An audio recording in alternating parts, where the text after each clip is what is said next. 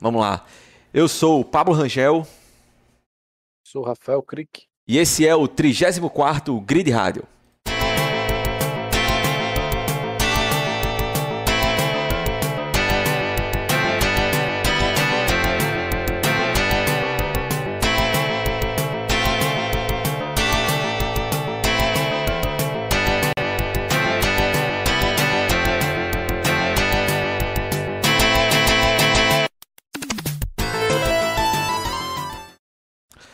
Bom, galera, como vocês já, já devem ter visto aí na, na foto e no título também, vamos debater um pouquinho aqui hoje sobre as transmissões de Fórmula 1 aqui no Brasil. E vamos focar nessa equipe aí da, da Band, que é oriunda da Globo, né? Veio todo mundo da, da Globo. Vamos pegar um pouquinho aí do, do histórico das transmissões. E vamos levantar um pouquinho de, de, polêmica aqui. Infelizmente, Gustavo não está aqui, que era um episódio que Gustavo talvez fosse contribuir bastante com as opiniões mesmo. Tá não, tá não, Pedro. Gustavo hoje faltou mais uma vez. Ele. Foda que esse puto deixa pra avisar em cima da hora que não veio. Eu fico puto da vida, velho. Mas paciência. Vamos lá. É...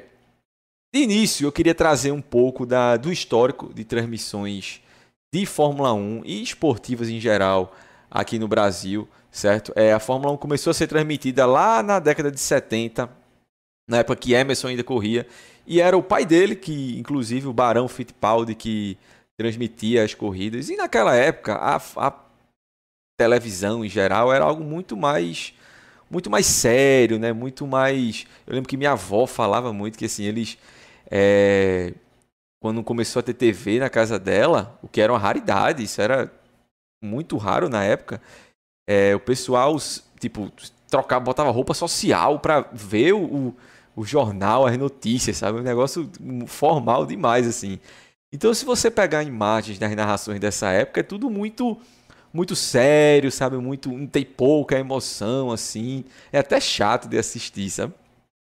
As coisas foram evoluindo. É, Luciano do Vale também narrou muito Fórmula 1 ali no final dos anos 70, início dos anos 80.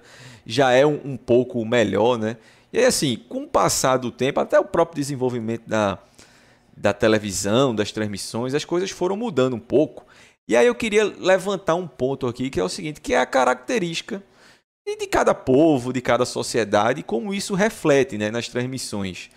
É, por exemplo, o, o japonês, apesar de ser conhecido como um povo mais fechado e tal. Se você for ver as transmissões, os programas de TV japoneses, é uma, uma bagunça completa, parece um caos. Eu não sei se tu já visse, Rafa. É, tudo é muito bagunçado, um monte de nome letra aparecendo na frente, a turma gritando. E as transmissões esportivas seguem esse esse perfil, né? Tudo muito assim, caricato, muito escandaloso, sabe? Eles gritam muito, é um negócio meio, meio bizarro. Se você for para a Inglaterra, já é algo mais sóbrio, as narrações parecem assim, não é que sejam sérias como eram do Brasil, como eu falei aqui, mas já é algo mais, é, vamos dizer assim, tem, tem, é mais sério, mais analítico tal. E o brasileiro, como um todo, o brasileiro é, é um povo muito, muito apaixonado, né? muito efusivo, muito emocionado com tudo. O brasileiro tem muito muito disso que qualquer coisa, qualquer cara que ganha alguma coisa aí a nível mundial é o, o novo herói, o novo maior brasileiro de todos os tempos. É, o brasileiro é muito disso, né? E eu acho que, que teve um cara que ele soube captar isso muito bem nas transmissões esportivas. Eu acho que todo mundo já imagina quem é. Eu estou falando de Galvão Bueno, certo? Galvão começou a narrar Fórmula 1 ali no, no, no início dos anos, no metade dos anos 80, se não me engano. E eu acho que Galvão sempre teve muito essa característica, né, Rafa? Dele saber. É, ele soube capturar, eu acho, esse perfil do, do brasileiro e colocar essa emoção na transmissão esportiva. Não é à toa que durante os últimos 40 anos aí, Galvão sempre foi a voz, tanto da Fórmula 1, até ano retrasado, antes de ir para a Band, quanto da seleção brasileira quanto de, dos maiores eventos esportivos do país, né? Tipo, sempre, por exemplo, a Olimpíada, sempre que tinha seleção de vôlei disputando a final, quem ia narrar era Galvão. Os maiores eventos sempre é Galvão que, que narra, né? Então acho que ele soube muito bem captar essa emoção do, do brasileiro, né? Mas aí é, eu acho que tem uma coisa que a gente tem que separar essa questão da emoção do, do povo brasileiro, de ser muito efusivo, tudo isso, muito apaixonado, sabe? Com uma coisa, uma, uma que criou, criou-se até uma expressão para denominar isso, que é o, o pachequismo, certo? Que eu não acho que é, não é uma coisa tão boa do povo brasileiro. Rafa, tu pode me explicar, se você quiser acrescentar alguma coisa a tudo isso que eu falei, fique à vontade. Mas aí eu queria que depois você explicasse aqui para a gente como surgiu essa expressão do, do Pacheco, do pachequismo, e o que é, o que é que define essa, essa expressão do, do, do pachequismo.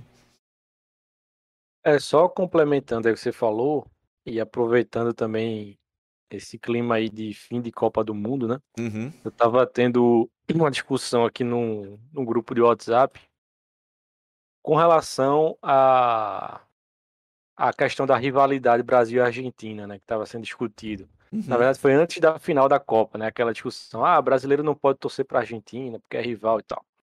E aí eu levantei o seguinte ponto, eu disse, olha, eu não vou negar que existe uma rivalidade entre Brasil e Argentina, é óbvio isso, né? Mas que essa rivalidade ela se restringe, pelo menos na minha visão, ao aspecto técnico né? Porque Brasil e Argentina só são rivais porque eles são os melhores da América do Sul. Né? Brasil e Argentina é quem ganha alguma coisa na América do Sul. É quem ganha a Copa América, é quem ganha a Copa do Mundo. Brasil e Argentina é quem revelam os melhores jogadores. Então, Brasil e Argentina é quem disputa o Libertadores, pelo menos nos últimos anos. Né? Tem uma rivalidade histórica. Então, assim, a nossa rivalidade com a Argentina é estritamente técnica. O que isso quer dizer? Quer dizer que não é cultural, que não é territorial, que não é religiosa. Ou seja, não tem nenhum desses aspectos que a gente vê em algumas rivalidades, por exemplo, na Europa. Uhum. Né? A região dos Balcãs é um bom exemplo disso. Né? Tem uma rivalidade muito grande ali entre os países que compõem a região dos Balcãs, a Sérvia, a Croácia, a própria Suíça, né, que é um país que não está na região dos Balcãs, mas que, por receber muito imigrante, tem muito filho de Kosovar, muito filho de sérvio, né? Então, é, de albanês. Então, é, existe uma, um componente histórico aí, territorial. Né? A rivalidade entre, entre Inglaterra e País de Gales. Não é uma rivalidade técnica. Muito pelo contrário, né? Inglaterra engole País de Gales. Uhum. Mas é uma rivalidade cultural, não é uma rivalidade territorial. Inglaterra e Escócia. Então, mas onde é que eu quero chegar? Em Galvão Bueno. Porque a gente não pode subestimar o poder de Galvão Bueno. Galvão Bueno é um gigante, né? E ele conseguiu alimentar também, colocar uma pimenta nessa rivalidade entre Brasil e Argentina. Né? O bordão dele que todo mundo conhece, né? Ganhar é bom, mas ganhar da Argentina é melhor ainda. Então, e ele sabia vender o produto, né? Ele, ele mesmo dizia, eu sou um vendedor de emoções, né? Uhum. E ele conseguia passar isso para o público. E a mesma coisa que ele, do mesma, da mesma forma que ele passava no futebol, ele passa também no automobilismo, né? Na Fórmula 1. Ele consegue transformar aquele, aquelas duas horas ali, duas horas e meia de transmissão num evento assim fenomenal, né? Pode ser a pior corrida do mundo, mas com o Galvão Bueno se transformava, né? Então, claro que tem isso aflora as paixões das pessoas, né? Tem muita gente que odeia Galvão e tal, não sei o quê, mas sinceramente não tem como odiar Galvão. O cara foi um gigante. Claro que ele não dominava tudo, né? Ele, ele não pode dominar automobilismo, dominar Fórmula 1, dominar é, natação, tem aquela narração histórica dele da, da Olimpíada, né? Não vai perder, vai ganhar. Perdeu, ganhou, né? De Michael Phelps, pô. Então, não tem como subestimar ele. É, na criação dessas rivalidades no futebol, né? E dessas dessas, digamos assim, pachequismo, né, como você falou, na Fórmula 1. A gente não pode negar também que a gente teve um, um dos grandes, se não o maior piloto de todos os tempos para algumas pessoas, né, que foi Ayrton Senna, mas acaba que a gente sei lá, é, multiplica isso, potencializa isso. Ah, o Brasil, o país do automobilismo, não sei o que. Uhum. Fica querendo criar novos ídolos. E como na verdade é só a gente enxergar o óbvio, né? Que cara não vai se tornar um novo Ayrton Senna. Não, não é agora, entendeu? Mas voltando ao que você me perguntou, o pachequismo. Vai, só um minuto, vai tá explicando aí o que é o pachequismo pra galera que eu vou correndo ali enquanto isso pegar uma cerveja, vai. Pois é, o pachequismo, na verdade, como tá aí na como tá aí na imagem na, que tá rolando na live, nada mais é do que uma nada mais foi, na verdade, do que uma propaganda da Gillette, né, em que Pacheco era o personagem, né, da Gillette, que é esse cidadão que tá aí na, na foto, e que ele tá assistindo um jogo do Brasil e fica gritando assim desesperadamente, né, a cada a cada lance, a cada gol do Brasil. E a mulher dele do lado fica tentando acalmar e tudo, e falando Pacheco, Pacheco, Pacheco, até que o cara tem um treco lá e tal, e cai no chão. Então, é daí que surgiu o pachequismo, né? Porque o nome do cara era Pacheco, do personagem, e ele ficava completamente descontrolado na frente da televisão assistindo algum um evento esportivo com o Brasil. Né? Não sei se era futebol, enfim, não me lembro. Mas daí que surge o pachequismo e se tornou uma expressão assim pejorativa, né? Porque pachequismo é justamente essa imagem que a gente tem da digamos assim, do patriotismo negativo, né? É você o patriotismo exacerbado mais pro lado negativo. Então, tóxico, patriotismo tóxico. É, mais ou menos isso, né? Como a gente tá cansado de ver em algumas algumas transmissões esportivas. É você querer dar uma dimensão maior do que a dimensão real da coisa, mais uhum. ou menos isso. Pronto, o Fernando comentou aqui que não sabia que o pai dele usava muito essa expressão. Então, eu também, Fernando, eu, eu, eu sabia assim, o que significava o pachequismo, mas eu também não sabia da origem da expressão. Foi até Rafa que. que mas sabe como eu descobri? Como? assistindo, eu acho que foi o finado bate-bola, né, da ESPN. Sim. Que Mauro César Pereira falou, sempre fala essa expressão, tá? E aí ele explicou, né, que, que vinha de, um, de uma propaganda da Gillette e tal, e aí automaticamente eu já abri a internet, procurei. E achou. E aí achei o vídeo. Se você botar aí no YouTube, com certeza você acha. Essa Pacheco, imagem Gillette, que eu peguei aí, ó, que tá, essa imagem que eu botei aí é exatamente é, esse. Esse é o Pacheco, né? é o seu Pacheco esse aí. Mas vamos lá, dando seguimento, a gente já tocou aqui no, no, nome dele. A Fórmula 1, a voz da Fórmula 1 desde a década de 80 foi Galvão Bueno, sempre acompanhado de, de Reginaldo Leme. Certo? E aí eu queria entrar num ponto, Rafa, que você levantou assim, de que tipo, é, Galvão é impossível ele entender de, de todos os esportes, né? E aí eu acho que esse é o grande papel do comentarista, né? Que é ser o especialista propriamente dito, né? Eu acho que assim, o narrador, ele, eu acho que ele tem que saber, é. Por obviedade, narrar, passar pra gente o que o está acontecendo ali, né? Colocar essa emoção que a gente gosta num, num evento esportivo, despertar essa emoção. Mas eu acho que o grande papel, não sei se você concorda, de ser o especialista naquilo cabe ao comentarista, né? Tanto é que, que hoje em dia se usa muito. É, isso não era tão comum assim antigamente, né?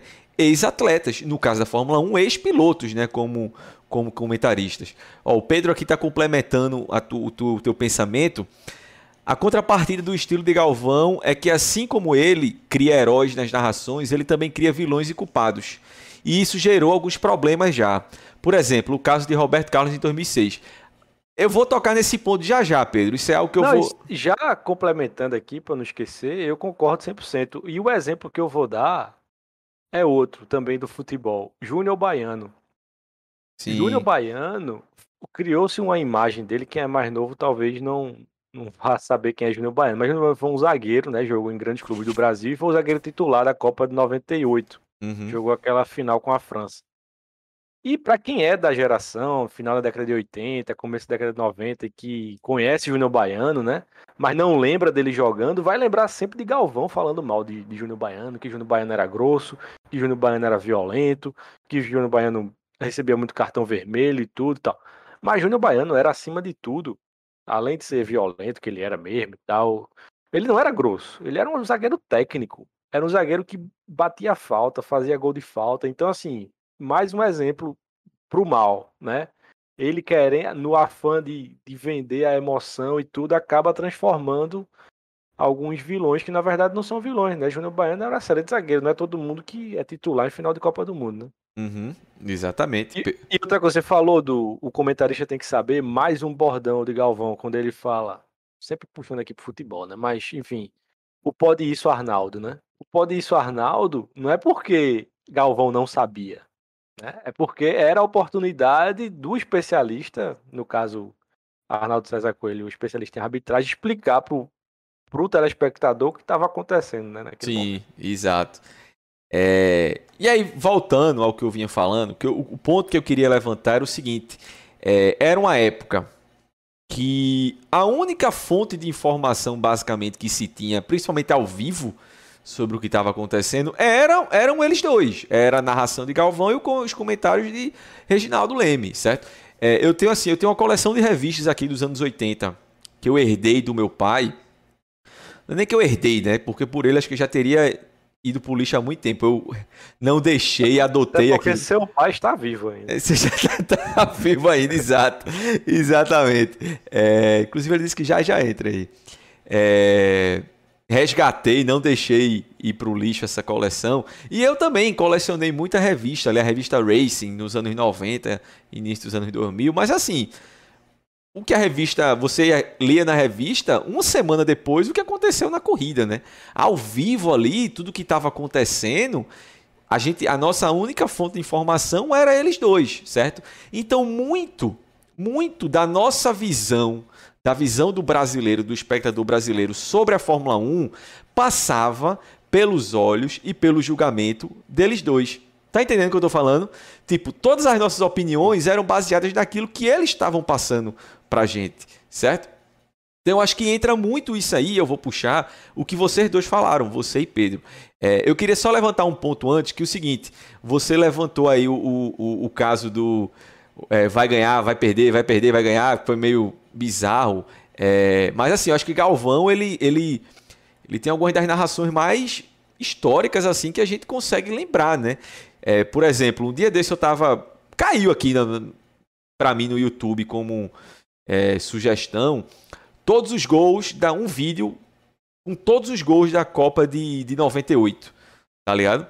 É, com narrações de cada país. Então, tipo, o jogo da Inglaterra mostrava o narrador inglês.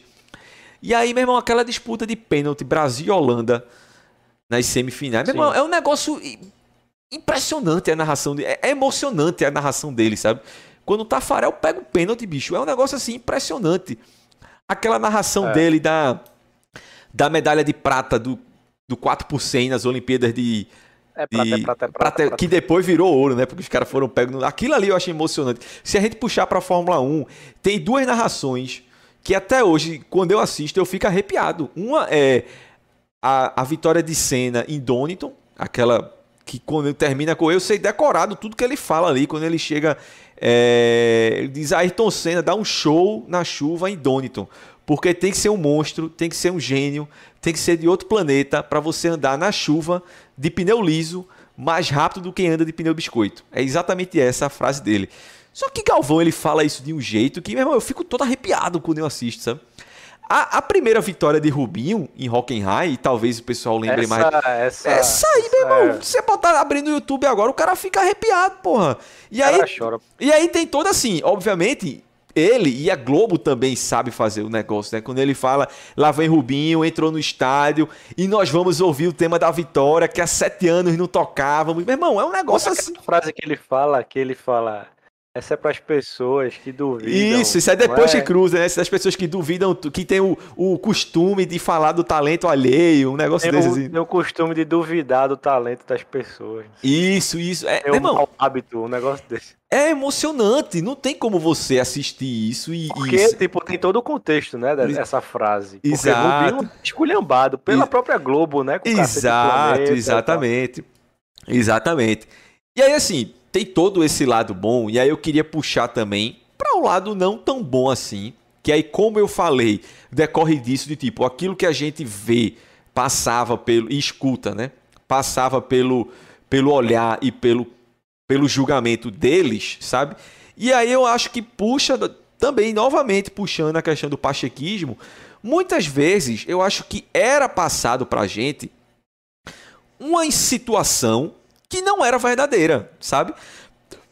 Com o único intuito de você criar uma emoção aonde não existe, certo? E aí me vem muito à cabeça um fato que a gente até já debateu aqui, certo? Que era o seguinte, que é a primeira corrida de Rubinho na na Ferrari, no Grande Prêmio da Austrália de 2000. Vocês podem procurar aí no YouTube que tem que a gente tem esse costume, né? De, de vez em quando, eu sei que você tem também. A gente vê umas corridas assim aleatórias no, no YouTube, né? Então, assim, é... Deixa eu botar isso aqui porque tá me dando pronto. Assim, aquela corrida, quando eu não lembro da época que eu assisti, eu assisti as corridas na época, mas não lembro, em 2000, mas reassistindo, é porque acontece mais ou menos assim na corrida. Schumacher e Rubinho, eles estão em estratégias diferentes, certo? Então tem uma hora que, que Schumacher para e aí ele vem, ou Rubinho para antes, alguma coisa assim. Eu sei que Rubinho vem. Schumacher dominou o fim de semana inteiro, certo? Rubinho vem atrás e ele vai passar Schumacher. É tão nítido que assim, Schumacher ele até faz o sinal com a mão assim, sabe? Tipo, passa. Tá ligado? Porque assim, claramente eles estavam em estratégias diferentes e Rubinho iria parar pouco depois e Schumacher reassumiria a liderança, certo? E na narração britânica, eles comentam isso, sabe? Que a, a diferença de performance do carro, tudo, eles, pô, ó, eu acho que eles estão com estratégia diferente e tal. Se você vê a narração brasileira, meu irmão, Galvão faz uma festa. Lá vai Rubinho, vai passar, vai pra cima de Schumacher. Meu irmão, você pensa que o cara, meu irmão, apareceu o rival de Schumacher que nunca teve. Apareceu o cara que vai bater de frente com Schumacher, sabe? E não, não era isso. Não era isso, sabe? A realidade dos fatos não era essa. Não era isso que estava acontecendo. Rubinho não estava disputando com Schumacher, Rubinho não estava passando Schumacher para tomar a posição dela, não era absolutamente nada disso. Era só dois pilotos de estratégias diferentes. Era muito claro qual era a estratégia privilegiada, que era o cara que fez a pole e dominou o fim de semana inteiro, certo? Tanto é que ele não faz nenhuma, nenhuma resistência, faz até um sinalzinho com a mão para Rubinho passar, certo? E a gente sabe que se tem uma coisa que Schumacher não faria jamais, é isso de deixar o cara passar, né? O Pedro comentou aqui, ó. Lembra de uma corrida monótona que assisti uma vez com Galvão. Faltando cinco voltas, ele começou a estigar na narração. Fiquei vibrando na TV. E a corrida não terminou. A corrida terminou e nada aconteceu. Esse dia tirei o chapéu pro Galvão. Tem isso, sabe? Assim, de às vezes você criar situações. Por exemplo, eu vou dar outro que é muito comum hoje em dia. Você vai assistir um amistoso da seleção brasileira contra Oman, contra, sei lá, Madagascar, contra Coreia do Norte. Meu irmão, o Galvão bota um emo, o cara faz um gol, é gol, é gol, tá lá, tá lá. Irmão, sério, não tem ninguém vibrando com isso em casa. O máximo você dá um, é, porra. Pô, dá um sorrisinho, aquele sabe? Gol, aquele gol de Ronaldinho contra a Venezuela, pô. Até hoje. Pois é, sabe? Pois Olha é. o que ele fez. Pois é. O jogo já tava o quê? 5x1 ali. Tá uma goleada da bexiga, né? O cara. Sabe? Não precisa disso. Ninguém tá vibrando, ninguém tá pulando com um gol no amistoso contra Madagascar que não vale absolutamente porra nenhuma. E ele tenta colocar uma carga de emoção ali que não existe, sabe? Então eu acho muito isso. É, muitas vezes a percepção que a gente teve das coisas que aconteciam na Fórmula 1 naquela época decorria disso, da, da visão deles, sabe? E hoje em dia eu vejo muito isso quando eu assisto muita corrida na, na no YouTube e de narrações é, diferentes, como, como as coisas eram colocadas de formas diferentes, sabe? Vou dar outro exemplo aqui, um exemplo mais polêmico. E era bom que meu pai tivesse aqui para ouvir esse, porque ele ia ficar puto. Por exemplo, a, ele, é, Galvão colocava muito a seguinte situação. Lá vem cena, sabe negociar ultrapassagem com retardatário como ninguém. Aí ele vai ganhar tempo, não sei o quê. Irmão, uma vez eu tava vendo o Grande Prêmio do Canadá de 92. É, a situação 92, a McLaren era uma carroça, a Williams dominava, por algum milagre, Senna conseguiu a pole. Eu sei que foi o seguinte, as, as primeiras 20 voltas era um trenzinho, Senna, é, Mansell, Patrese, aí vinha Berger e Schumacher. Ninguém passava ninguém. E aquele trenzinho ali, Senna segurando todo mundo, sabe? E aí chega, eles chegam nos retardatários. E aí na época o comentarista era James Hunt, campeão em, em 74, né? É, e ele fala exatamente, é, é perfeita a definição dele. Eles, quando chegam no retardatário, ele fala: agora é aquele momento é, onde Senna se impõe na pista, onde ele chega para o retardatário. É, lembrando que naquela época não existia esse costume que tem hoje de tipo, o cara chega no retardatário, o retardatário estaciona o carro no, no, na grama para o cara passar, né? Antigamente não tinha isso. Era tipo, fácil. O cara não dificultava, mas ele também não era obrigado a parar o carro, né? Ele também está disputando a corrida. E aí James Hunt fala, olha, agora é aquele momento crítico onde Senna ele coloca o piloto numa posição onde ou o cara abre para ele ou então eles vão bater. Tá ligado? E ninguém quer ser o responsável por bater em Senna, por bater num cara que tá liderando a corrida, por bater num cara que já era tricampeão mundial, sabe? Ele dava uns dive bomb maluco, ele jogava o carro para cima do retardatário. Tipo, porra, não precisava disso, mas o cara, sabe? Entendeu a, a, a, diferença entre você colocar o, o, a, a situação como Senna é o mestre disso e você colocar a situação como Senna coloca o retardatário numa posição complicada, sabe? Que o cara, para não bater. Entendeu a, a diferença? E como a gente sempre Sim. tem essa percepção, eu acho que muito do mito Ayrton Senna foi criado por isso. Por, pela visão desses caras, sabe? De, de muitas vezes. É, ou lerem. Ele isso não só com o retardatário. Se ele fazer isso com o retardatário, imagine. Imagine disputando a posição. posição é. Ele fazia muito isso. Exatamente. Isso não é uma crítica. Era o estilo dele. Uhum. Assim como também é o estilo de Verstappen. Verstappen isso. faz muito isso. Exato. Só que tem um cara que não aceita isso. e aí quando eles se encontram, terminou um em cima do outro em Monza. Exatamente, é. exatamente. Porque tem um cara que não aguenta, pô, não aceita. Os outros aceitam, porque é justamente isso. Ah, eu vou tirar Verstappen da corrida, tipo, é, sei lá, álbum, álbum vai tirar Verstappen. A álbum vai ser o culpado se bater os dois. Tá? Exato. Agora, se bater Verstappen e Hamilton é difícil você apontar Exato. o dedo, né? Aquela situação, todos aqueles lances que a gente teve em, em, em em 2021, né? Aquela de Monza mesmo, pronto.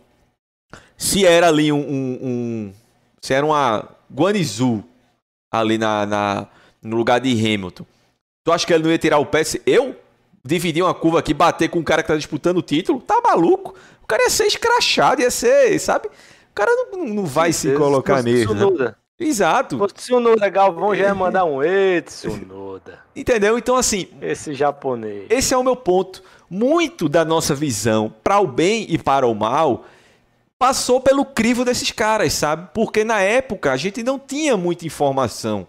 Hoje a gente consegue assistir uma corrida. É, tem um monte de coisa na tela mostrando. Você consegue, logo depois, você assiste um jornalista fazendo uma live comentando. Você, já na hora, você vê outro escrevendo um artigo na. Sabe? Você debate com a galera aqui no, no WhatsApp, não sei o quê. Antigamente, tu ia fazer o quê? Ligar pro cara e ficar Tá vendo a corrida aí? Olha esse lance aí. Ou você estava comentando com um cara que assistia do seu lado, ou não tinha nada disso, né? Então o meu ponto é esse: que para o bem e para o mal, é, muito do, do, da imagem que se criou sobre tudo passou pela pelo, pelo julgamento desses caras, sabe? A gente via como eles queriam que a gente A gente visse. via pelos olhos deles. Exato, exatamente. A gente via como, a gente sabia das coisas, como eles queriam que a gente soubesse, sabe? Eu vou dar outro exemplo aqui. Uma coisa que para mim assim era tipo hoje em dia a gente tem treino livre na sexta, treino, dois, treinos livres na sexta, um treino livre no sábado, qualificação no sábado, certo? E aí domingo a corrida. Antigamente, eu acho que você vai lembrar, o pessoal que acompanha aqui a série do GP3 talvez lembre, antigamente no domingo, antes da corrida, tinha um warm-up, que era meia horinha ali só para você fazer os ajustes final no carro, tal, se tivesse chovendo, mudava o setup, não sei o que, sabe? Era a última hora de você fazer qualquer ajuste no carro, antes de ir para o grid, certo? E rolava muito, eu me lembro muito disso, bicho, na, na, na, na Fórmula 1, na transmissão, assim, começava a transmissão, aí, ah, porque Rubinho, da Stuart e na Jordan, Rubinho fez o melhor tempo no Armap antes da corrida, então a expectativa isso não quer dizer absolutamente nada.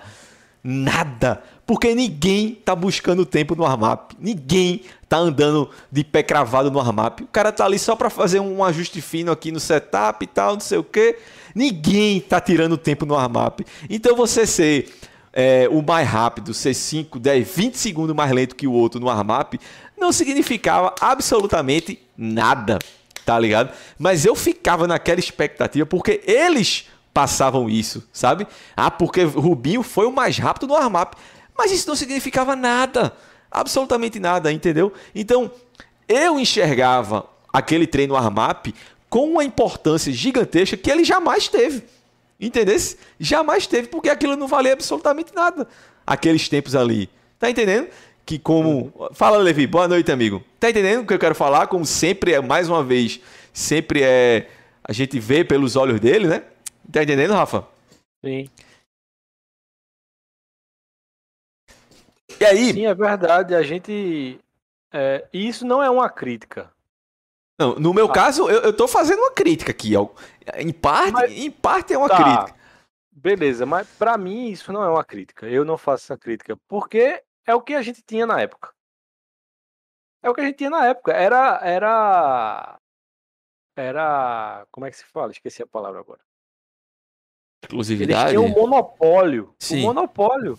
Eles têm um monopólio da informação. Da informação. E eles têm o direito de passar a informação como eles bem entenderem se eles querem passar desse jeito, desde que você não esteja inventando nada, mentindo e tal. Tipo, Rubinho foi o mais rápido do warm-up. Beleza, ele foi o mais rápido do warm-up. Se você quer vender isso, mas aí é que tá, você tá, você tá ah, contando a verdade sem falar nem, você tá contando uma mentira só falando verdades. Entendeu? Beleza, pô, mas é que tá, o, o papel deles ah, naquele momento era aquele, pô. O papel deles era aquele, pô. Hoje a gente tem outros meios para a gente se informar e você se informa do jeito que você quiser. Por aí. E tem vários estilos para isso. Por exemplo, Flávio Gomes. Flávio Gomes tem um estilo que agrada a alguns e desagrada a outros. Né? Uhum. Ele é extremamente técnico. Ele é extremamente técnico. Ele conhece do assunto. Mas quem for ler ele sabe o que vai encontrar.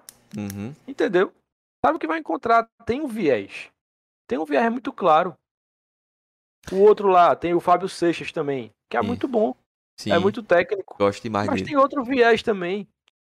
Então, quem vai buscar informação nesses, nesses produtores de conteúdo hoje, que se fala assim, você vai buscar onde lhe interessa mais, entendeu? Uhum.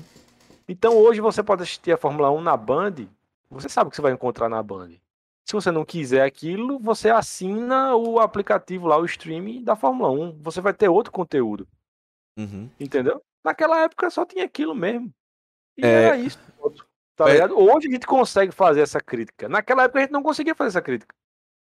Hoje, olhando para o passado, com as informações que a gente tem hoje, a gente consegue fazer essas críticas. Né? Então, assim, para aquela época, eu acho que não tinha como ser diferente. Entendeu? Não tinha, até porque se você chega no warm-up e Rubio é o mais rápido, aí Galvão chega e faz, ó, Rubio foi o mais rápido no warm-up hoje. Mas isso não quer dizer nada. Não quer dizer nada, Rubinho hoje tá ferrado nessa corrida, vai ser muito difícil, não sei o que. Não, pô, ele tem que dizer mesmo, Rubinho foi o mais rápido no warm-up hoje e tal.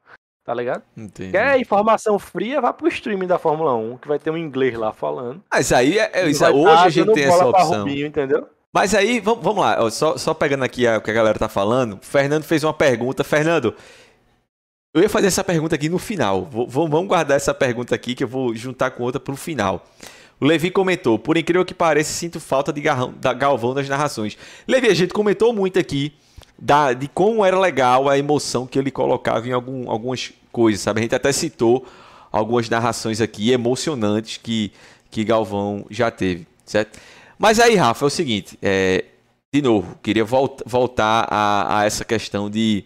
Você falou aí do. Do Armap, ele bota como ele quiser e ele tá no, no, papel dele, certo? E aí eu queria pegar o que você e Pedro falaram. Vocês citaram o caso aí de Roberto Carlos em, 90, em 2006, em Júnior Baiano, lá em, em 2008, né? Que é o seguinte, 98. vamos lá. 98, isso. Vamos pegar o, o, o fator, o, o, o caso Rubinho certo? É, ó, só antes disso, o Pedro Henrique comentou aqui. Eu sinto falta do Galvão antigo, final dos anos 90. Infelizmente a idade chega para todos e hoje a narração do Galvão não me passa a mesma emoção de antes. só comparar o Galvão de 98 de hoje. Pedro, eu concordo 100% com você. Eu acho exatamente isso. Eu acho que ele já passou o time, sabe? Eu acho que hoje ele não consegue mais passar aquela emoção. Eu acho que a idade tá pesando, sabe? Eu acho que às vezes ele tenta tenta fazer umas graça ali, umas coisas que, que não, não cola mais, sabe? Eu realmente acho também que o Galvão antigo era muito muito melhor. Pô, é, quem assistiu essa Copa aqui na Globo, deu até pena às vezes de Galvão. Galvão, às vezes, o que, o que Galvão confundia é, Rodrigo com, com, com Rafinha, com todo mundo que era galego ali, não sabia confundia todo mundo, não sabia quem era quem, era quem sabe? Era, era bizarro, porra. É... Mas enfim, voltando ao que eu tava falando, vamos lá. Senna morreu, certo? O, o, o maior brasileiro de todos os tempos, semideus, o Jesus Cristo encarnado, faleceu. Tudo, tudo aquilo, aquele sentimento da Fórmula 1 caiu nas costas do pobre do Rubinho, certo? Ele, ele teve grande culpa no, no, que eu vou falar aqui, porque ele resolveu. Ele era muito novo também na época. Ele resolveu assumir esse papel de o substituto, o cara que vinha depois, sabe? Deixem comigo que, que eu vou dar, vou dar alegria aqui pro povo brasileiro, certo? Mas eu acho que muito disso se passou pela mão da Globo também desses caras, certo? De colocar uma importância em feitos como um melhor tempo no Armap onde não existia, certo? Então foi se criando aquela expectativa, aquela coisa que não fazia bem para ninguém, nem para Rubinho, porque era uma pressão que ele não merecia, nem para a transmissão e nem para gente, porque tipo, você olha, porra, você criava aquela expectativa que nunca ia dar em nada, certo? E culminava em casos feito o que eu comentei da primeira corrida dele na, na, na Ferrari na Austrália, de você criar uma emoção numa situação onde não existia você criar, inventar uma, você ler uma situação como se ele tivesse ultrapassando o Schumacher brigando pela vitória quando ele não estava. Quando três voltas depois ele iria parar, sabe? Porra, precisa disso. Imagina, eu, eu não lembro na época, mas provavelmente eu devia ter ficado frustrado pra caralho. Pirralho com 11, 12 anos de idade. E, porra, o Binho vai parar por quê? Não para não, porra. Segura aí, sabe? Mas não. Eles me fizeram acreditar numa situação que não era verdade. E isso, no fim das contas, só foi ruim para quem? Pro coitado do Rubinho. Porque chegou um ponto que o jogo virou. Rubinho nunca entregou aquilo que todo mundo esperava dele. E esperava, em parte, porque a Globo criou essa expectativa e Galvão também. Então Rubinho virou o pé de chinelo. Rubinho virou o sempre atrasado. Era cacete planeta toda semana fazendo piada com Rubinho, botando apelido em Rubinho. O cara pegou a. Meu irmão, veja só.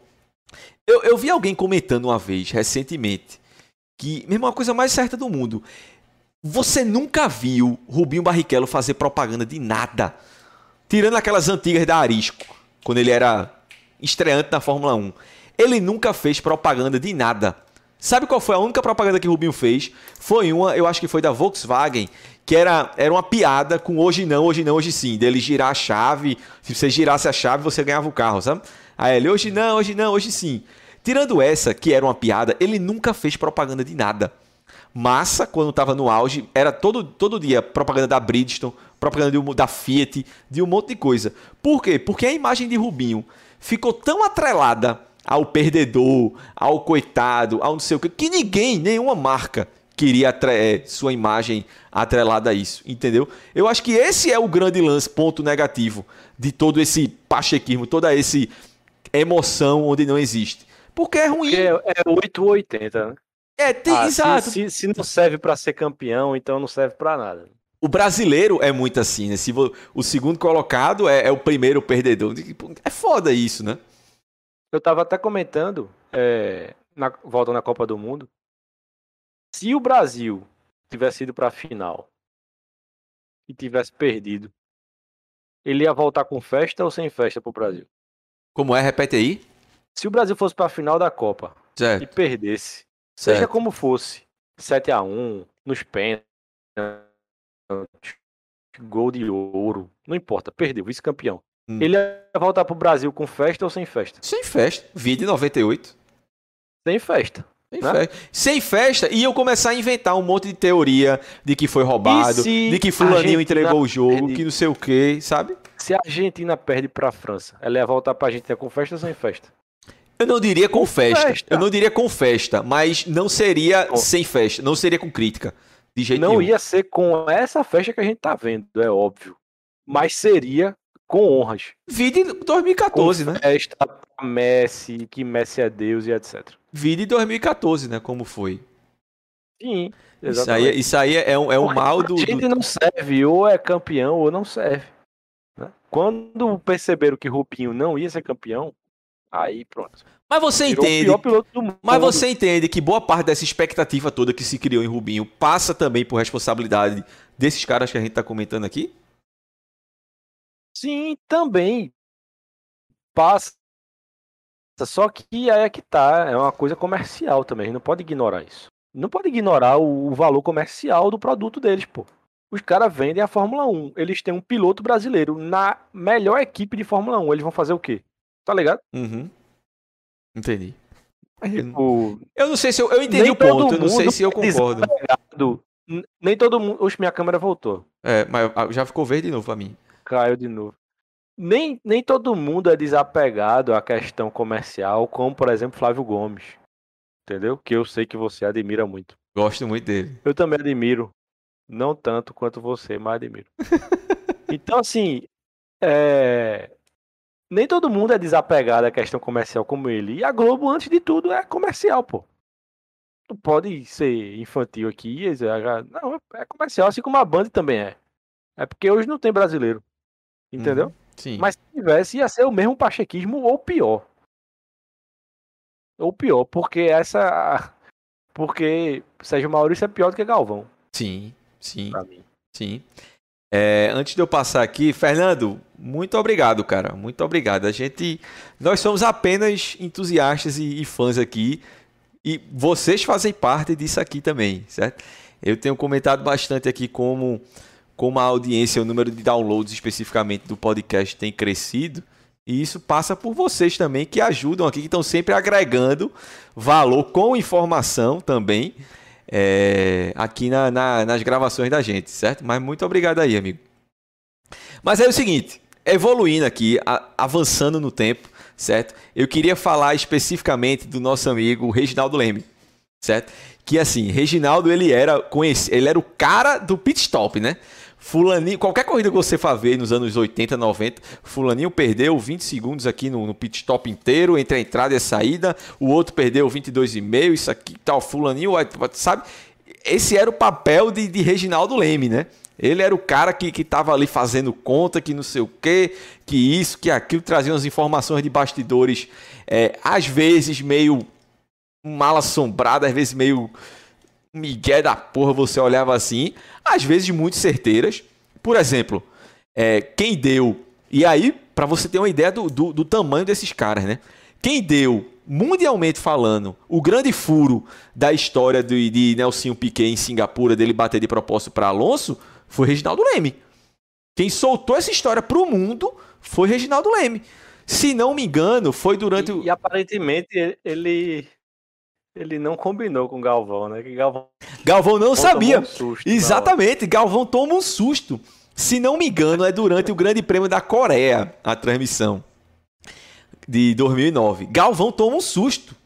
Para você ver o tamanho desses caras, né? O cara a nível mundial, quem deu esse furo foi ele, velho.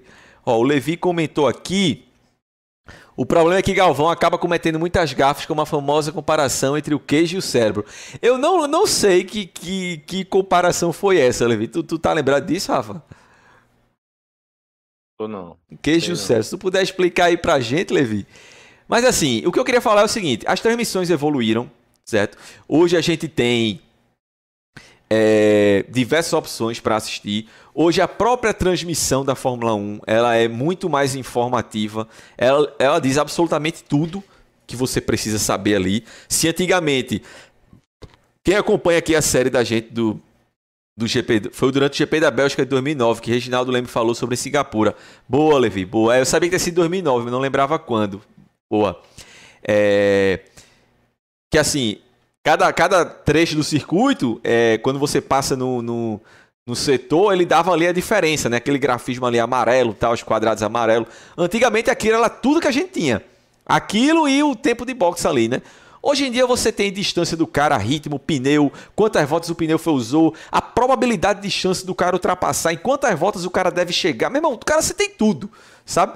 Então eu acho que o papel de Reginaldo ele ficou meio, sabe, meio perdido ali, porque todas essas informações de número, de tudo que ele faz, que ele dava, a própria transmissão já dá, né? Então ele ficou meio que sem saber o que papel dele ali, sabe? E aí tem um ponto dele específico que me incomoda muito, que é o seguinte, de novo, é um cara gigante. Pedro comentou aqui, ó. Reginaldo, assim como Galvão, já viveu o melhor momento dele. Hoje ele fala os negócios sem pé nem cabeça, às vezes, das transmissões, mas merece respeito, sem dúvida, o maior jornalista automobilismo brasileiro. Pedro, Dino, eu concordo com a sua primeira parte de que ele é, de que ele já passou do, do momento dele. Inclusive, quem acompanha o Twitter da gente, todas as corridas, eu comento lá duas, duas coisas assim alucinantes que ele fala, sabe? Umas coisas assim, uma viajada legal. Deixa eu até ver se eu pego aqui rapidamente pra gente ver. Assim, ele realmente fala umas coisas assim, sem pé nem cabeça, umas informações que ele tira, sei lá de onde, sabe? É até é bizarro, é, é engraçado. Você vê que o cara tá, sabe, inventando coisa ali. É, é, é bizarro, pô. Tipo aqui, ó, ele falou, eu lembro disso aqui, na, na última corrida desse ano. Agora na volta 3, Pérez vai poder abrir a asa e tentar abaixar a distância para um segundo e vai poder abrir a asa. Como assim, porra? Sabe, ele solta umas coisas assim. Tem um caso para mim que é clássico do que é Reginaldo Leme hoje, sabe? Que é o seguinte: foi no Grande Prêmio da Inglaterra, eu não lembro se foi desse ano ou do ano passado. Vou tentar explicar aqui. O grande lance era o seguinte: Hamilton ele tinha 5 segundos de, de punição, certo? E aí, os 5 segundos, o que é que o cara faz? Quando ele para no box, fica ali 5 segundos sem ninguém tocar nele no carro, né? Depois o cara pode parar no box. Foi em Silverstone. Leclerc estava liderando essa corrida e Verstappen estava em segundo. Eu não lembro se foi esse ano ou foi ano passado. Enfim. E aí o grande lance foi o seguinte: é, Hamilton ele tava, ele, ele entrou no box e aí ele passou assim 28 segundos no box, certo? Entre a entrada e a saída do box. Porque ele, tipo, foram 23 segundos entre a entrada e a saída, mais os 5 segundos da parada dele, que ele teve que dar punição, certo? Que ele teve que ficar esperando ali.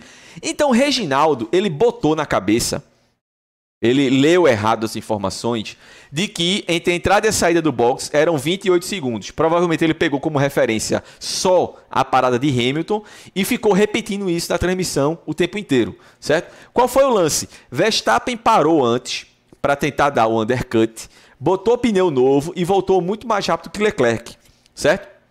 E aí ele voltou ali 32 segundos atrás de Leclerc. E aí na outra volta, 31 segundos. Na outra volta, 30 segundos. Na outra volta, 29 segundos. E nisso, tanto Reginaldo Leme quanto o Sérgio Maurício comentando: Leclerc tem que parar. Leclerc tem que parar. Ele vai perder. A... São 28 segundos a parada. Ele vai perder a liderança para Verstappen. E a distância caiu: 27 segundos, 26 segundos. E aí os caras: a Ferrari não vai parar, a Ferrari não vai parar. Ele vai perder a liderança. Ele parou no box, ele, ele estava 26 segundos na frente de Verstappen, certo? Ele parou, só que a parada inteira não eram 28 segundos. Eram 23 não, segundos. 23. Entendeu? Ou seja, ele parou e voltou 3 segundos na frente de Verstappen, certo? O que é que os caras fizeram? Nada. Eles simplesmente ignoraram o fato. Eles ficaram 10 minutos repetindo que a Ferrari estava fazendo besteira, que Leclerc ia perder a liderança, que no momento que a distância baixasse de 22 segundos, ele ia perder a liderança, a Ferrari estava moscando. Eles repetiram isso exaustivamente por 10 minutos. É, Leclerc parou, voltou 3 segundos na frente, eles ignoraram o fato simplesmente não comentaram nada, entendeu? Agora veio, tipo, eu tá, eu lembro muito que eu fiquei comentando isso com vocês no WhatsApp.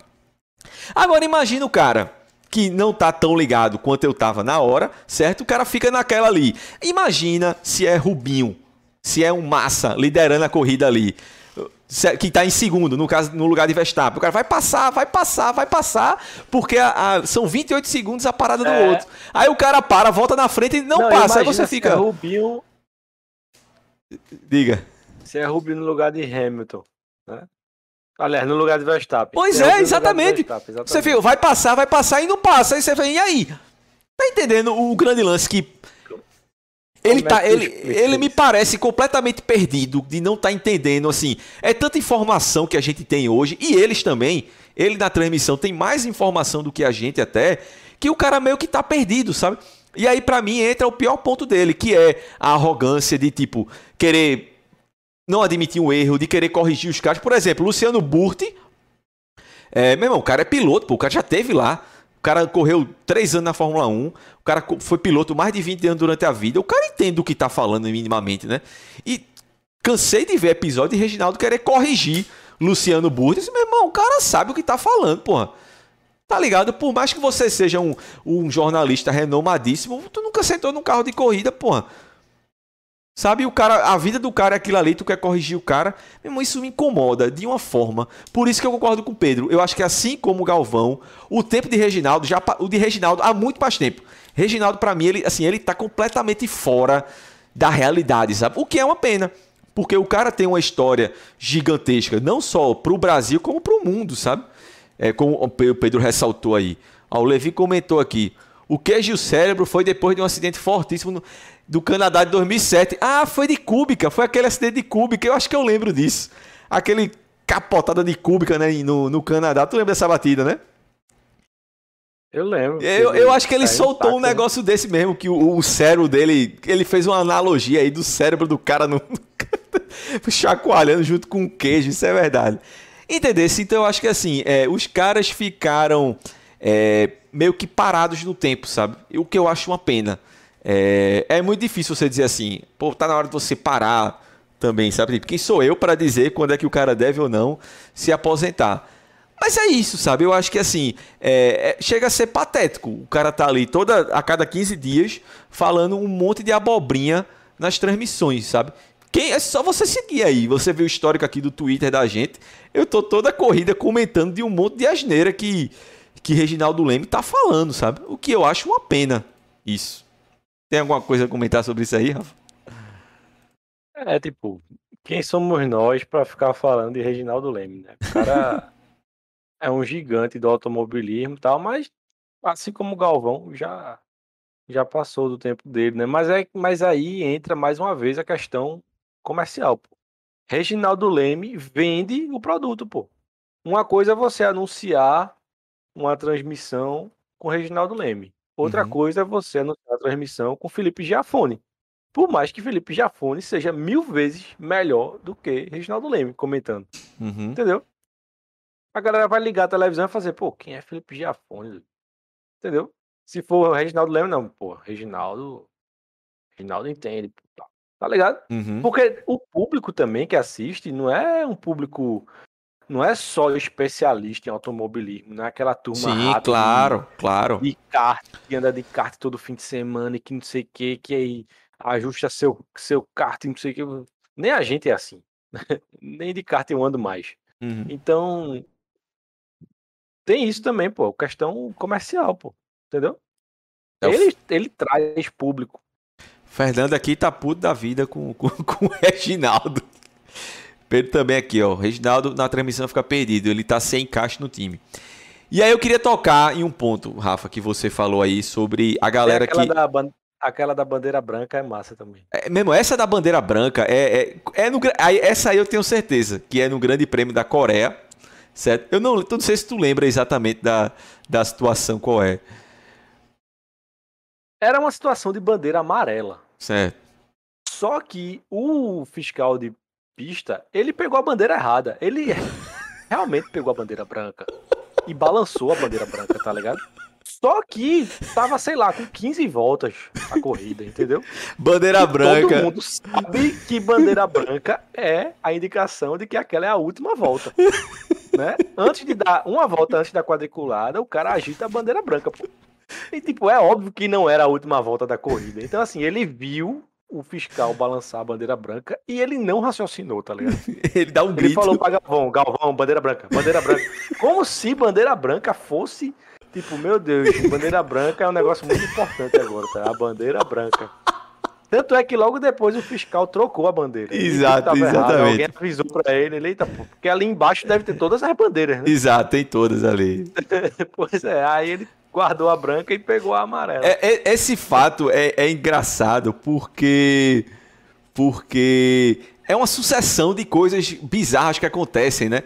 Se tem uma batida engraçada, aí entra um, entra um safety car que não é o safety car normal, é, é uma, uma picape lá, uma Hilux, né? Do nada. Só que, tipo, a corrida tá rolando e aí entra uma Hilux no meio da, da pista.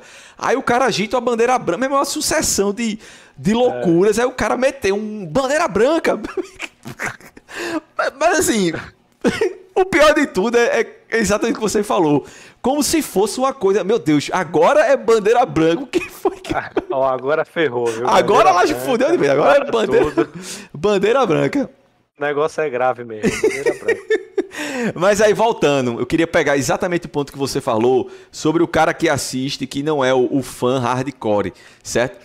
A gente até já comentou muito aqui sobre o quanto a audiência da Fórmula 1 tem crescido nos últimos anos por conta do draft do Survive, por conta de uma infinidade de fatores, enfim, que a gente já debateu aqui. Mas aí, hoje, vou até colocar aqui a imagem, que é a, a imagem de capa aqui da nossa live de hoje, que é a equipe de transmissão. É, é, é Sérgio Maurício como narrador Reginaldo Leme como comentarista esportivo. Tem ali os comentaristas técnicos que são Giafone e Max Wilson, que, que foram pilotos. Max Wilson, inclusive, já correu de Fórmula 1, foi piloto de teste da Williams e tudo mais. E, e tem. Giafone ganhou corrida de Fórmula Indy. Né? Isso, exatamente. Correu muitos anos na Indy. Já foi, inclusive, ele já foi da direção de prova da Fórmula 1 também, né? Durante alguns anos aí. Ele fala muito sobre foi, isso. É, foi. E tem nossa digníssima Mariana Becker, certo? É um pouco, eu vou falar, tocar num tema aqui que é um pouco polêmico, certo? Que é o seguinte, que é é impossível, é impossível é, Francisco Brainer. ok. ok, apareceu na live aí. Comentário dele. É, é, é, muito, é impossível você falar, comentar sobre o papel de Mariana Becker sem tocar no fato dela ser uma mulher, certo? O que assim, eu acho que é de extrema importância ter uma mulher lá, certo? Como eu também acho que foi de extrema importância a gente ter esse ano é, uma mulher narrando transmissão de, de, Copa, de Copa do Mundo, certo? Como ter uma mulher comentarista na principal equipe da Globo, que é Galvão, é, Júnior e tinha a menina que eu esqueci o nome dela, né? Mas. É, Ana Thaís.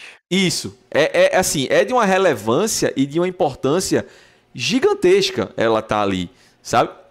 Como é o nome daquela narradora? É Fernanda? Eu não, não lembro. Eu tava até comentando com, com, com, Mari, com Mariana, que Mari fala que ela tem, ela quando ela vai gritar gol, parece que ela tem uma, uma jujuba, uma pastilha presa na garganta. Ela fica um tom de voz, um timbre de voz assim meio que Mari Mari não gosta. Mas a gente tava comentando assim, se, independente se, se a gente gosta ou não, é muito importante ter essa mulher ali narrando, sabe?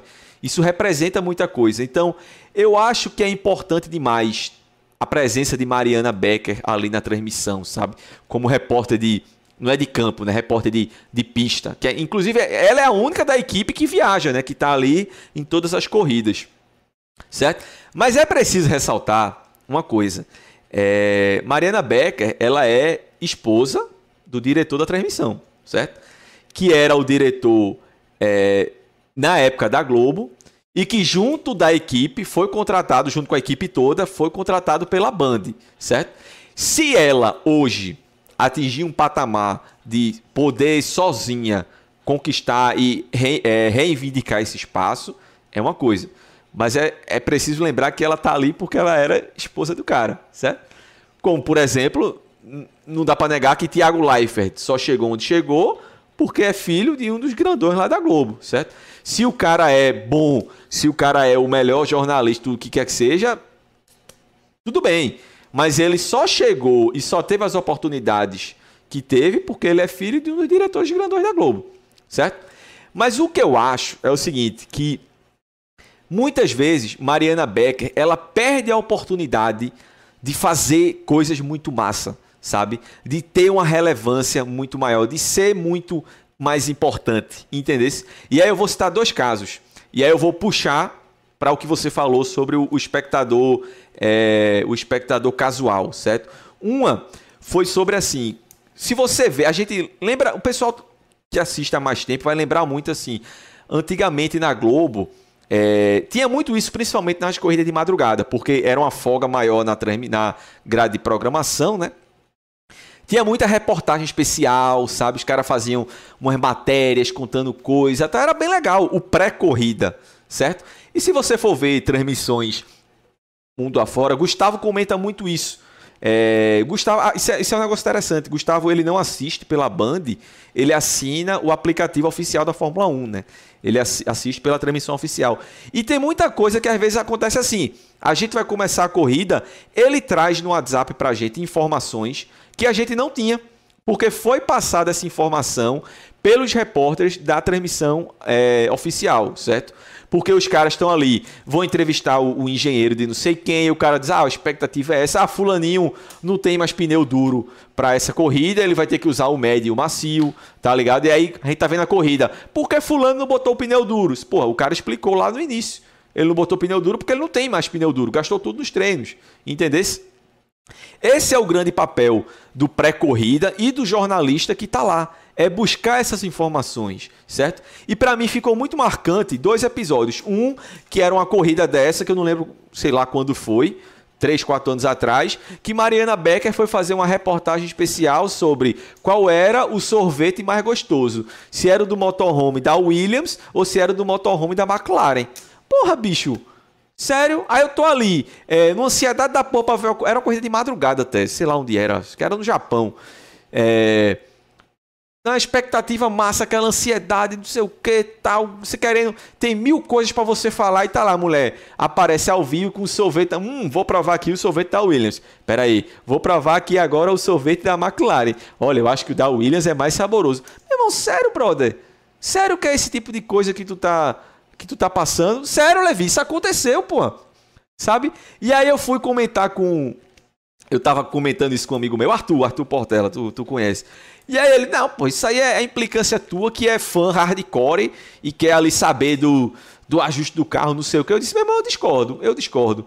Porque é o papel dele, e aí eu volto ao que você falou, de ser papel dessa galera, de atrair o público, de trazer coisas interessantes, sabe?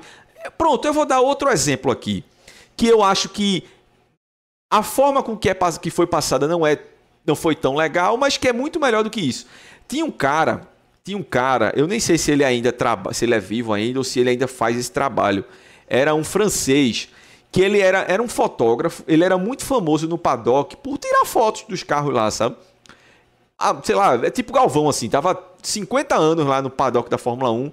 Todo mundo conhecia ele, todo mundo, cara, era super respeitado, tal. Tirava ele, ele tinha acesso livre a todos os boxes, sabe? para tu ver o, o, quanto o cara era prestigiado, não sei o quê. E aí, um, ano aí, a Globo criou uma história de que ele era o grande espião da Fórmula 1. E aí tinha umas vinhetas, pô, na transmissão, não sei se tu lembra disso. O espião da Fórmula 1 que descobriu uma asa nova da Ferrari que é não sei o que, 2 milímetros mais baixa que tal, não sei o que. Aí tinha até uma, uma animaçãozinha com um desenho animado, o espião da Fórmula 1. Não, não era porra nenhuma, de negócio infantil, sabe? Era só um fotógrafo super renomado e respeitado que tirava foto de todo mundo. Mas eles criaram essa historinha do espião que descobriu a evolução do carro da Ferrari, sabe? Por mais que tenha sido bobo, é muito mais legal isso do que você tá fazendo uma reportagem de qual é o sorvete mais saboroso, Williams ou McLaren. Tá entendendo o meu ponto? Ou não tá entendendo? Eu entendi. E. Só, só, só antes de comentar, eu... antes de complementar, só de eu citar outro caso aqui. Meu pai até comentou aqui, ó. Isso é típico da Globo. A produção é quem controla o que o jornalista vai apresentar. Sempre achei Mariana muito. Muito o quê? Podada, entendi. Espião da Fórmula Aí assim, outro ponto era, era assim. Foi aqui em Interlagos, eu acho que foi ano passado. Ela foi mostrar a sala do briefing, certo? Que é como o nome já diz, quando o, o briefing, quando os pilotos e os chefes de equipe se reúnem ali com a direção de prova, é, antes da corrida para reforçar algumas regras, estabelecer algumas coisas, né? Então, assim, tem muita coisa, às vezes, principalmente de comportamento, que é decidido durante o briefing. Por exemplo, a ah, curva X. Se você furar a curva, não volte por aqui, você tem que voltar por ali. Esse tipo de coisa eles decidem durante o briefing, certo? Coisas importantes são decididas durante o briefing e muitas vezes o pau canta no briefing, sabe? No, naquele documentário de cena, que é um documentário muito bom, inclusive. E até no Netflix, eu acho hoje. É, cena, o nome do documentário.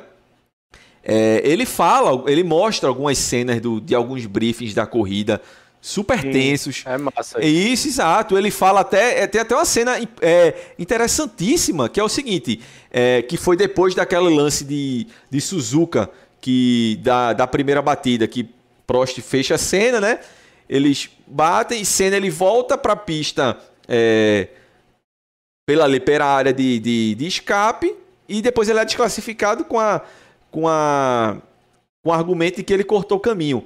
E aí na corrida seguinte, Piquet, Piquet, que ele e Senna se odiavam, todo mundo sabe disso, ele levanta o ponto, esse porra, o cara fez o que vocês estão mandando a gente fazer há 20 anos, que é se cortar caminho, tem que seguir aqui desviando dos pneus, tal, não sei o que, na área de escape. E aí a gente vai fazer o quê? Porque o cara fez o que vocês mandaram e desclassificaram ele. Então, assim, a cena se levanta, puto da vida, enfim. Acontecem coisas importantes ali, né? E aí Mariana Becker chega lá na área de né, o briefing já não estava acontecendo, já tinha acabado, obviamente. E aí ela podia falar tanta coisa legal sobre o que acontece ali. Qual foi o foco da matéria dele? Vamos ver aqui como é confortável a cadeira do, do, que ele senta no briefing. Olha, realmente é muito confortável. Esses pilotos aqui que ganham são superstars, ganham milhões. Então eles têm aqui uma cadeira muito confortável para o briefing. Porra, bicho, sério? Sério mesmo? Sério que o, o, o, o é tão mais legal você contar uma história feito essa que eu acabei de contar e que eles com certeza têm imagem disso do que você tá fazendo uma reportagem sobre quão macio é a cadeira do que o piloto senta no briefing. Para o, o, o, pra o, o espectador casual, não é muito mais legal ouvir essas histórias do, do cacete comendo briefing, de discussão, de não sei o quê, do que querer saber se a cadeira é confortável ou não? Na moral, tá ligado? Eu fico revoltado com essas coisas, porra. Isso para mim não é chororô de fã hardcore, do, do fã que quer saber de todos os detalhes técnicos. Isso para mim é, é uma transmissão bosta mesmo. Me desculpa a expressão, mas para mim é essa, velho. Se é uma decisão dela fazer aquela pauta, ou se é, como meu pai falou, uma decisão que vem de cima, eu já não sei. Mas para mim é uma bosta. Fala aí o que você ia falar. Não, veja só. Eu. Calma, calma, respirei. É, eu já pensei assim como você, né? Mas eu acho que, tipo, depois que acontece uma transmissão dessa, por exemplo, a, o exemplo do do sorvete, com certeza, depois que a transmissão acabou, o, o chefe, ou seja lá quem for, o diretor, não vai chegar nela e vai dizer, pô, vai puxar a orelha dela, ela vai dizer, porra, tu escorregou aqui, ó. Porra, de falar de sorvete, tu tinha que falar do pneu. Não, pô, claro que não. Com certeza era essa a intenção. Entendeu? Era essa a intenção. Porque, assim, faz parte da pauta deles. Entendeu? Tipo, eles não vão. É uma questão comercial também, pô. Mais uma vez a gente volta. É dinheiro, pô. É um negócio. Eles não vão perder o fã hardcore. Eles não vão perder. Pode falar do assento macio, pode falar do sorvete, do café da Ferrari, ai, não sei o quê. E eles não vão perder você. Eles não vão me perder. Eles não vão perder Gustavo. Eles não vão perder a galera que tá assistindo aqui. Entendeu? Uhum. Mas se ficar com um papinho chato, entre aspas, de ah, o pneu isso, o pneu aquilo. Ah, porque o apex da curva tem que ser assim. Ah, porque a curva tal é em tal marcha. A, a gente vai achar massa isso. Mas o cara que tá ali para passar o tempo, ele vai fazer, mesmo que porra de Apex. Tá ligado? que merda é essa, tá ligado? Que merda é traçado, velho? Que porra de, de, trilho de chuva? E, não, não quero ver isso, tá ligado? Eu quero ver as brincadeiras, dude. Eu quero ver. Entendeu? O meu ponto, tipo.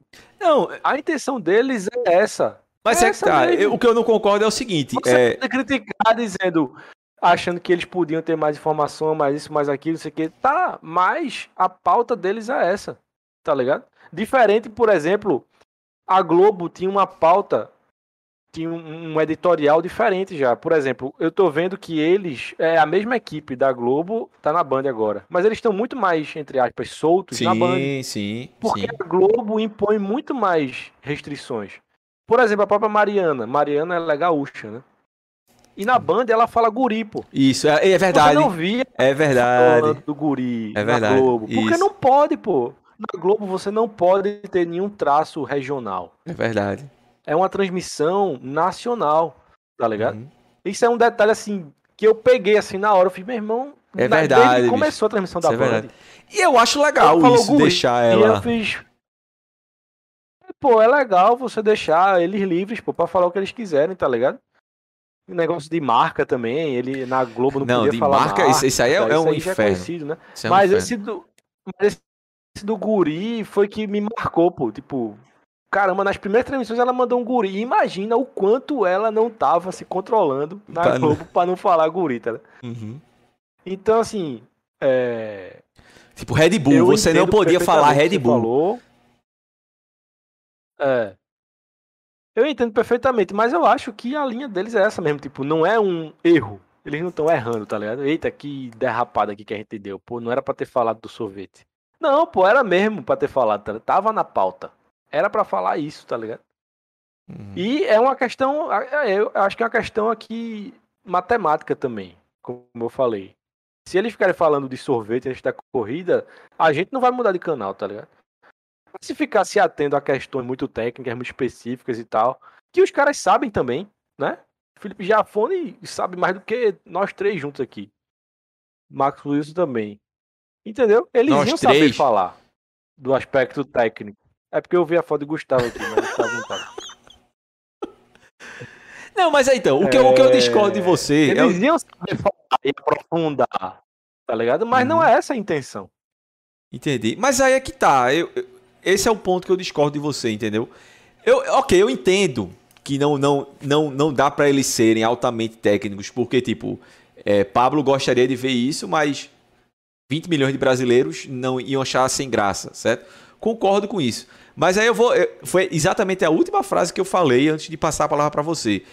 Não é possível, não é possível que ao invés de saber se a cadeira é acolchoada ou não, se os caras mostrassem essas imagens do briga, de cena e Piquet levantando o dedo e brigando, não sei o quê, ó, aqui acontece isso, essas salas são tomadas decisões. Porra, isso é muito mais legal, tá ligado? Eu gosto muito mais de uma história boba, de um espião, o espião da Fórmula 1, mas que você tá passando uma informação ali de uma forma leve, de uma forma até boba, como eu falei, mas você tá passando uma informação do que. Não, essa do sorvete eu, eu não aceito, não. Eu, não. eu não aceito que você argumente contra- a favor da reportagem de sorvete, pô. Não é possível. Levi comentou aqui, ó. O melhor de tudo foi aquela, aquele personagem que a Band criou, que ele foi até expulso do paddock do GP do Brasil esse ano. Ele apareceu na cabine da Band. Esse é o também. Não tô lembrado dessa bizarrice ali. Tu lembra disso, Rafa? Era um cara de capacete, pô, eu lembro. Um cara de capacete. Não é possível, velho. né? Um Inventaram negócio isso, foi. Capacete todo preto, pô. Não é possível, bicho. Eu não lembro o contexto, não, mas era um cara com capacete todo preto, eu lembro disso. Mas assim, eu não sei se você tem algo mais a acrescentar sobre tudo isso, mas o que eu, o meu grande ponto, o que eu, a minha, o que eu queria finalizar aqui, a minha opinião sobre tudo isso, é o seguinte. Eu vou dar um exemplo aqui de uma história que aconteceu comigo no colégio. Acho que eu era quinta ou sexta série, sei lá. É, e aí a gente tinha lá os professores, né? Português, matemática, geografia e tal. O professor de história era um cara que a gente gostava muito dele, certo?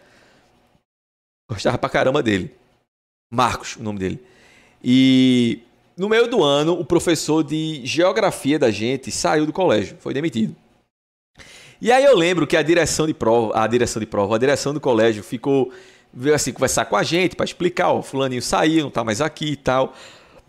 Vai entrar um professor novo de história, mas ó, vocês vão adorar ele, vocês vão gostar muito desse cara, ele é um excelente professor, tal, tal. Não, eles criaram uma expectativa gigantesca de que a gente ia amar o novo professor de geografia, certo? Aí quando chega a porra do bendito aula de geografia, que a diretora chega lá, vou mostrar aqui pra vocês. E entra, era o professor de história. O cara que a gente gostava tanto, que era o professor de história, ele ia passar a ser também o professor de geografia. Tá ligado? Era um cara que a gente gostava muito. Mas, tipo, eles criaram uma expectativa tão grande que quando eu vi um cara que eu já conhecia, que eu já sabia que era. Eu, eu nunca. Tipo, pirralho, né? Era, sei lá, quinta, sexta série.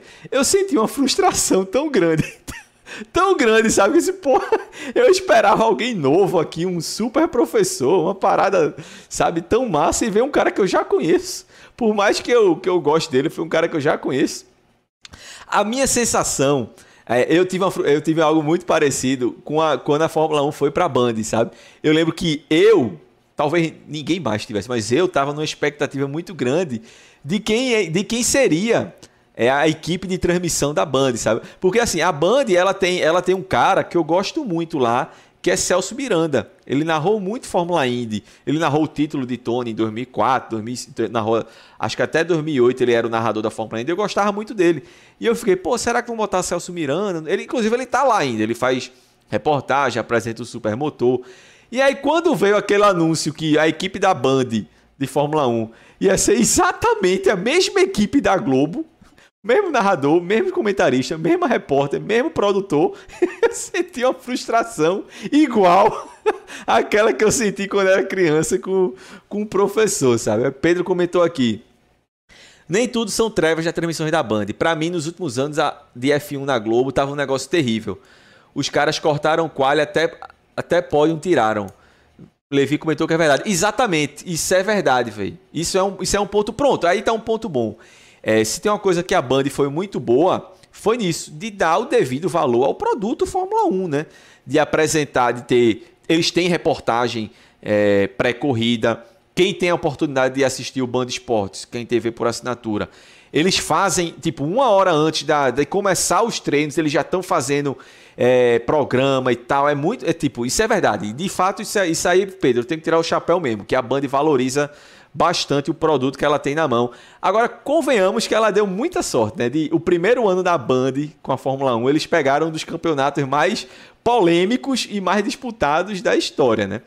Mas enfim, o meu ponto, Rafa, para finalizar é eu acho que precisava muito renovar, sabe? Eu acho que Sérgio Maurício, apesar de eu gostar dele, eu acho ele fraquíssimo para a Fórmula 1. Eu acho que Reginaldo, infelizmente, apesar de tudo que a gente já falou aqui, do tamanho dele, da importância dele, eu acho que já deu há muito tempo. Reginaldo é completamente, completamente gagá. De novo, me acompanha aí no Twitter que vocês vão ver as cara casa absurda que ele fala, totalmente nada a ver. Parece que ele tá tomando alucinógeno durante a corrida. Você está assistindo Fórmula 1, parece que ele está assistindo um campeonato chinês de futebol, totalmente diferente.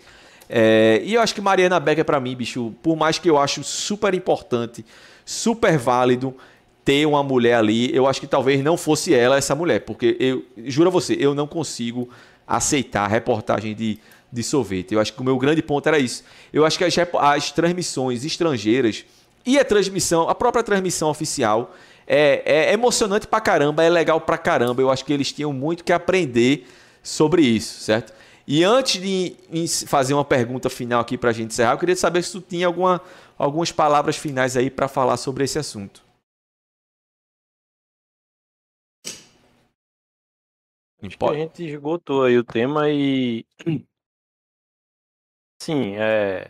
Para não parecer que a gente tá só metralhando os caras, tipo. Eu, na verdade, eu acho que eles fazem o que o que está previsto, né? O que está no roteiro. Claro, vai ter um erro ali, outro aqui, pode ser o que a, pode não ser o que a gente queira, né? O que a gente busque não seja isso.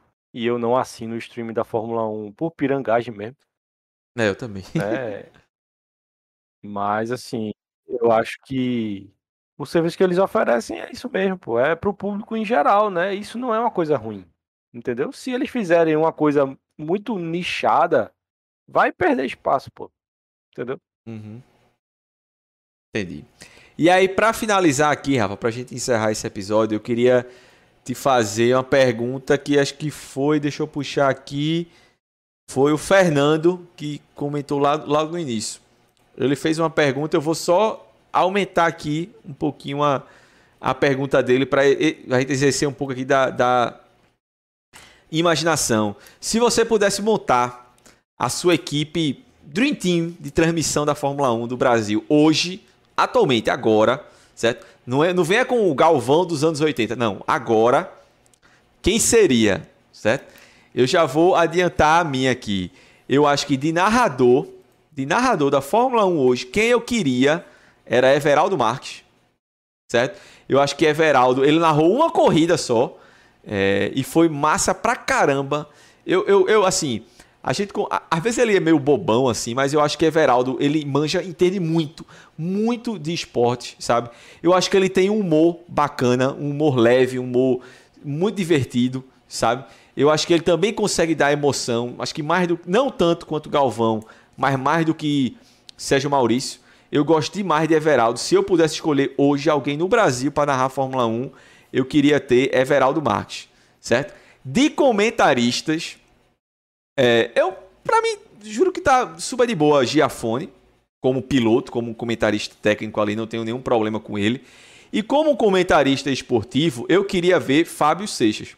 A gente, você até citou ele aí. Eu gosto demais de Fábio Seixas. O meu repórter, como você bem sabe, você até comentou, o meu jornalista brasileiro é, favorito é Flávio Gomes. Por diversos motivos. Mas eu acho que trans... ele não funciona em transmissão, pelos motivos que você falou. Eu acho que ele às vezes não tem muito filtro. ele... Eu acho que ele às vezes é polêmico demais, tem umas opiniões pesadas demais e talvez não funcionasse. No canal dele do YouTube. Como é? Falou o quê? Ele serve no canal dele. Isso, exato, que ali é totalmente aí sem serve. filtro. Mas eu, eu ficaria com esse trio aí. Everaldo Marques narrando, é, Giafone como comentarista, ou, ou, algum ou qualquer outro piloto aí que se dê bem como, como comentarista. Eu gostava de Burt, não tenho nenhum problema contra Burt. E Fábio Seixas no lugar de Reginaldo como comentarista esportivo. O Pedro comentou aqui que ele discorda de mim e que ele gosta muito de Sérgio Maurício. Eu vou dizer, não é que eu não desgoste. Para mim ele nem fede nem cheira, sabe? Eu não acho que ele é ruim. Eu não acho que, que Sérgio Maurício é ruim. Eu, eu, mas ele também, para mim, tá longe de ser o melhor, sabe? É, eu gosto do, do, do, dos apelidos. Pronto, ele, ele, Sérgio Maurício ele tem uma coisa que ele, é, que como eu citei, o, o Celso Miranda ele tinha muito. Eu gostava de Sérgio Maurício antes da Fórmula 1. É, é verdade, eu acho que era até melhor mesmo. Mas eu gosto dessa parada do, do massa bruta, do patrão. Eu gosto, sabe, disso. Mas ele, para mim, não é o, o, o, quem eu escolheria se eu pudesse montar o Dream Team. Antes de tu responder o teu aqui, ó, o Levi montou o dele aqui. Theo José como narrador. Meu pai, eu não sei se ele tá indo, meu pai odeia Theo José. eu não tenho nada contra Theo José, eu acho ok. Luciano Burti, Luiz, Ro... Luiz Roberto quem? O narrador? Não é possível. Luiz Roberto, não. Luiz Roberto para mim não tem condição não. Luiz Roberto não sabe nem falar o nome de Lewis Hamilton, ele fala Lewis Hamilton. Lewis é uma coisa, Lewis é outra. É a mesma coisa você chamar Mariana de Marina. Não pode, não aceita. Eu não gosto do Luiz Roberto, não. Mas até o José, eu acho, eu gosto, eu gosto dele como narrador. Diz aí, Rafa, já montasse o teu aí? Oh, eu gostei da, assim, no, eu gostei da sua indicação de Everaldo, eu gosto muito dele. Mas eu gosto dos caras da Nasca, velho. Tiago Alves e Hamilton Rodrigues. Eu prefiro boa, Thiago Alves. Boa, boa, bom nome. É. Tiago Alves é muito bom. Verdade. Eu, é, eu gosto dele. Eu vou acompanhar aí Fábio Seixas também, como comentarista. E Giafone. E repórter, pô, aí é um saudosismo, mas o cara é muito bom, eu gostava dele. Pedro Bassan, lembra? Pedro Bassan, verdade. Gostava muito dele também, Pedro Bassan. É verdade. Pô, era massa Pedro Bassan, pô. Gostava. Então, bo, Thiago Alves, Giafone, Fábio Seixas e Pedro Bassan. Eu colocaria, eu não, eu não citei aqui repórter de campo, de pista. Eu colocaria como repórter de, de, de pista. Agora me fugiu o nome dele, mas vou dizer agora. Ele é o autor daquele livro que tu me deste de presente. Oh, meu Deus. Rodrigo Matar. Rodrigo Matar. Porque assim, é, eu, eu, acho o seguinte, ele é ele é um apaixonado por automobilismo, ele é muito fã como a gente assim, sabe? E teve um. Ele me conquistou no seguinte: foi uma vez Ah, monta aí, Pedro, o teu, pra gente encerrar. Ele. ele a Fox Sports transmitindo as 24 horas de Le Mans. É. Comentário do meu pai aqui. Theo José nunca foi narrador. Eu sabia, meu pai odeia Theo José. Achei uma porcaria. É, e a... Ei, mas tem uma narração de José massa, que é a de Médio Macarrão, pô. Na, na, na Fórmula Truck? O, é, o caminhão pegando fogo em Interlagos. Pô. Ele faz, eu Depois você botem aí a narração dele, Médio Macarrão Interlagos pegando fogo. O quê? É, como é? É o José narrando. Ele fala como é, como ah, é. É muito engraçado, pô. é muito engraçado. Depois vocês botam aí. Sim, tu não vai contar, não? Vai deixar o suspense? Não, você sabe como é a cena? Não, não sei. Não sabe, o caminhão de Médio Macarrão começa a pegar fogo, pô. Na, sub... na, na reta dos boxes, pô. Lá na subida do café. Certo. Tá ligado? Certo. Aí ele abre a porta do caminhão e fica ameaçando se jogar, tá? Ele passa perto do, do muro, assim, dos boxes. Aí, tipo, aí ele volta pro traçado, aí ele, meu irmão, ele se joga, pô. Ele se joga, tá ligado? E sem capacete. Então José fica, meu irmão, ele tá sem capacete, que absurdo, não sei o que. Aí ele se joga, o caminhão vai-se embora e, bate na, na barreira de pneus, pô, pegando fogo. Eu vou procurar isso aqui pra ver. Aí depois o cara vai entrevistar é, é médio macarrão, é mesmo quando você tava sem capacete. Ele, meu amigo, tava tudo pegando fogo, preocupado com o capacete. Meu pé tá queimando aqui. Mas só para encerrar é, o, meu, lá, o meu. Eu acho que é até o José. Eu vou procurar isso. Eu vou. Só para encerrar o meu pensamento. Rodrigo Matalha me conquistou numa transmissão das 24 horas de Le Mans, que a Fox Sport mandou ele para lá.